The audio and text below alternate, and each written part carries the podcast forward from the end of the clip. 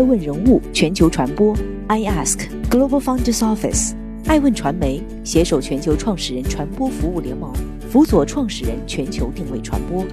爱问资本携手全球创始人金融服务联盟，帮助创始人公司投融资管。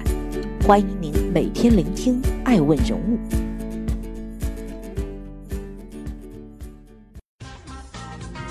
Hello，大家好，欢迎大家的守候。本期播出的爱问人物是方洪波，君子还是杀手？方洪波的斯文与野心。绵里藏刀这句话形容他很贴切。相比较格力董明珠，美的方洪波的名字对于大多数网友来说似乎是陌生的。二零二零年金秋九月，向来低调稳重的方洪波上了热搜。九月二号，深交所信息显示，美的集团当天大宗交易为两千零四十一点八二万股，成交金额为十三点九亿元，均价为六十八点一二元每股。此外，美的集团董事长兼总裁方洪波出现在董监高减持名单中，共计减持两千万股。这也意味着方洪波此次套现逾十三亿元现金。九月三号，美的集团又出现了三十七笔大宗交易，成交额达十八点一一亿元，全部来自股东减持。值得注意的是，就在一个月前的八月三号，美的集团股价创下新高。达到七十四点七四元，总市值也突破五千亿元。时至九月八号收盘，美的股价已有所回跌至六十六点八八元，总市值四千六百九十七亿元。董事长兼总裁带头在这种背景下大笔套现，引发了市场的各种猜测。九月六号，美的集团回应称，减持套现的原因是方洪波个人资产配置需要。而交易的受让方以海外投资机构为主，且根据法规要求，交易后六个月内受让方也不得减持。此外，美的还强调，未来三季度公司基本面继续向好，预计单季收入将实现强势增长。艾问发现，受疫情影响，美的集团二零二零上半年营收三百九十点六七亿元，同比下降百分之九点五六。净利润为一百三十九点二八亿元，同比下降百分之八点二九。众所周知，今日名声鼎沸的美的方洪波，并非根正苗红的美的创始人。一九六七年，方洪波出生在安徽枞阳，爷爷方树伯是位饱学之士，年轻时当过私塾先生。父亲方继达在五十年代考取了师范生，后在小学、中学、师范学院等学府担任老师，是那个时代农村里少有的知识分子。一九八三年，年仅十六岁的方洪波考上了华东师范大学历史系。大学时期，他喜欢读海子的诗，还喜欢穿西装。尽管学生生活非常艰苦，他仍然舍得花掉两个多月的生活费去买一整套西装。日日穿在身上，多年后的他当上了美的高管，衣服也都是国外知名裁缝专门定制的。大四那年，方洪波遇到了所有成绩优异的毕业生都面临的问题：读研还是就业？他左手拿着华东师大美国史专业的研究生录取通知书，右手拿着中国第二汽车制造厂的聘用通知书。象牙塔里穷开心，花花世界值万金。一九八七年，二十岁的方洪波告别学校，来到湖北十堰的中国第二汽车制造厂，开始了他的国企生涯，月薪二百七十元。这样的选择表明了方洪波的性格，他喜欢这个花花世界的烟火气。五年后，方洪波受到邓公南巡讲话鼓舞，二十五岁的他再次做出相似的选择。于是他背起行囊，告别了国企的安稳日子，南下来到广东顺德，正式开启世人从商的命运。可想见，卸任以前，他与方洪波的故事曾是一段佳话。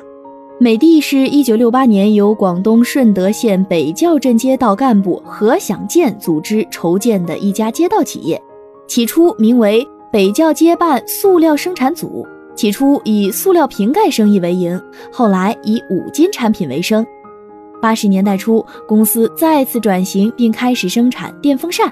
一九九二年，公司已经发展成为中国出口创汇第一名的家电企业，遂改名为广东美的集团股份有限公司。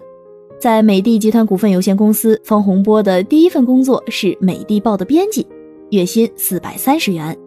在写稿、约访、摄影、印刷、校对的过程中，他跟每个部门的工作人员都混了个脸熟。那时的方洪波有强烈的表达欲望，他在内刊写诗、写散文，还给媒体当通讯员。他并不满足于当一个小小的编辑，他想被人们看到。一九九三年，方洪波在《南方日报》头版发表了名为《何想见美的号舰长》的文章。这篇稿子即刻捕获了董事长何享健的关注。何享健开始让方洪波负责公司的对外报道、宣传和内部报告的整理总结，有时还要帮领导起草讲话稿等等。一九九五年，由巩俐主演、张艺谋摄制的美的广告片火遍全国。那个时代的经典广告词“美的生活，美的享受”就是方洪波的杰作。从广告科科长到市场部部长，再到营销总经理，方洪波春风得意。一九九七年，新官上任三把火的方洪波发现美的内部的问题：公司在全国各个区域的高管层级之中，百分之九十以上都是顺德人，且他们中的大多数都是凭借资历上岗，但是能扎根到当地消费者去进行统筹管理工作的却寥寥无几，缺乏应对时代变迁的经验和能力。那一时期的美的管理缺位现象频发，销售量一度疲软，积压了大量库存。方洪波没有手软，直接开除了三十多位大区经理。被辞掉的人不乏董事会亲属，新上任的则是全国范围内招聘来的应届大学生。方洪波亲自面试培训上岗，公司里的老人无法接受，骂声连连。因为这件事儿，方洪波的车都让人给砸了。然而。面对这个在自己手底下夺权的方洪波，何享健却很满意。实际上，何享健很早以前就开始预谋在美的推行职业经理人制度，他想带美的打响全国乃至走向世界。一九九八年，以何享健为主导拟定的《美的集团主要业务分权规范手册》下发执行，提倡集权有道、分权有序、授权有章、用权有度。手册随时间动线调整，堪称经理人制度宝典。手册也意味着何方 CP 的故事正式起航。这两人的感情大约可以用一句烂俗无比的话进行总结：有人骂你野心勃勃，有人爱你灵魂有火。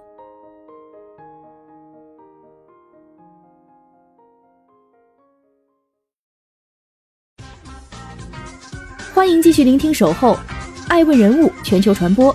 正在播出的爱问人物是方洪波，最牛经理人还是最强压钱机？有道是分久必合，合久必分。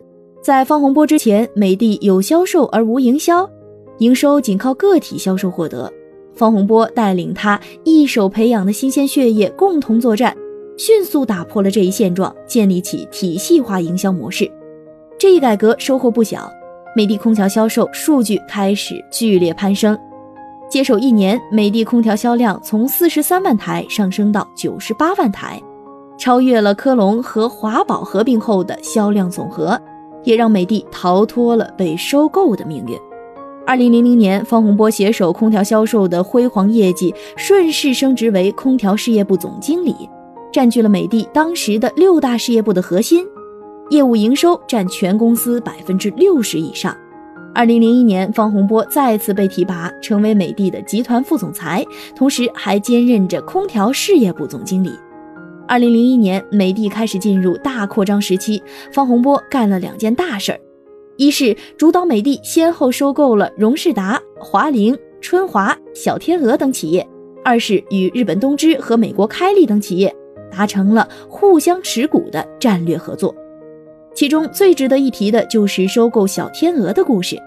二零零七年三月起，美的通过子公司 Titany Investments 在二级市场陆续买入小天鹅 B 股，直至占当时小天鹅总股本的百分之四点九三。二零零八年二月，美的电器从无锡市国资平台手上收购小天鹅百分之二十四点零一的股权，至此，美的电器合计持股约百分之二十九，正式成为小天鹅的控股股东。值得注意的是，从小天鹅案起，何享健开始把事情都交给方洪波全权处理，上亿的资金投还是不投，何享健不管，方洪波说了算。方洪波的好日子来了吗？方洪波的苦日子才刚开始。随着时代红利的减退和市场环境的更新，美的集团产品多但核心竞争力不足这一问题开始暴露。单看空调，竞争对手格力的毛利率就比美的高了近五个百分点。美的愈发虚胖，二零一一年，美的的盈利水平出现了三年来的首次下滑，到了第四季度，甚至低于二零零九年的同期水平。二零二年，美的的电器营收比上年下跌了百分之二十六点八九，净利润也下跌了百分之六点二五，管理层也再次臃肿起来。以销售部门为例，一些靠过往业绩获得高薪的营销经理，都开始配上了司机和秘书。组织架构变得成本更高，效率更低。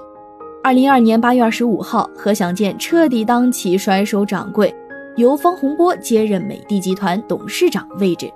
事实正值美的的销售额破千亿大关，何享健还兴致勃勃地提出了二零一五年实现两千亿的目标。这意味着让方洪波五年再造一个美的。方洪波硬着头皮独自面对庞大又虚弱的美的。他决定展开大清洗。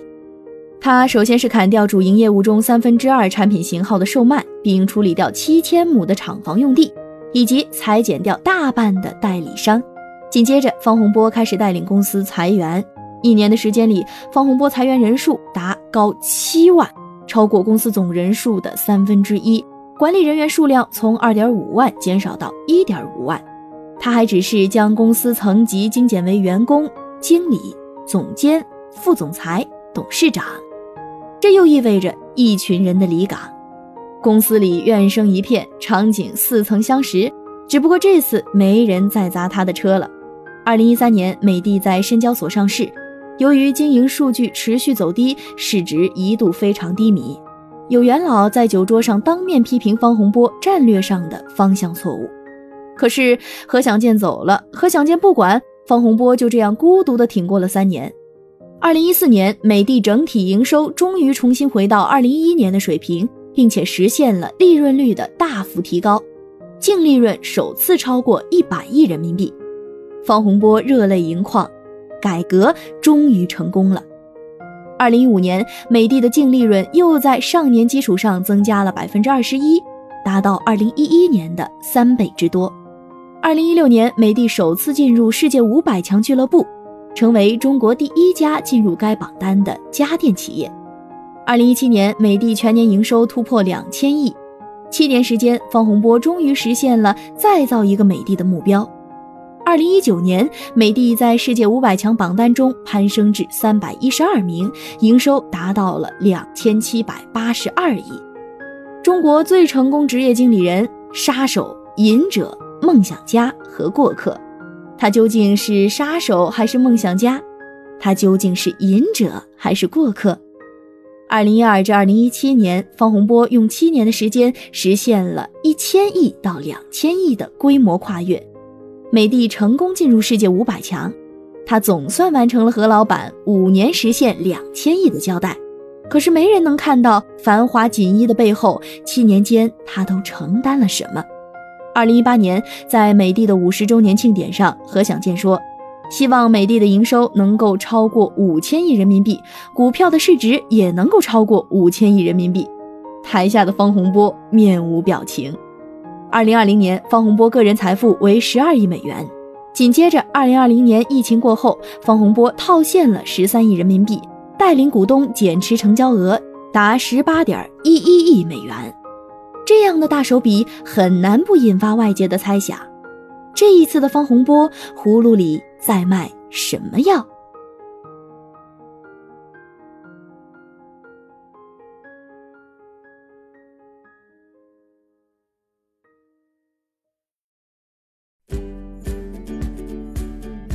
更多顶级人物，欢迎关注每周六晚十一点海南卫视，同步在学习强国 APP 直播。更多完整内容，欢迎关注爱问官网 iask-media.com。更多精彩内容，也可以搜索爱问人物抖音号 iaskleaders。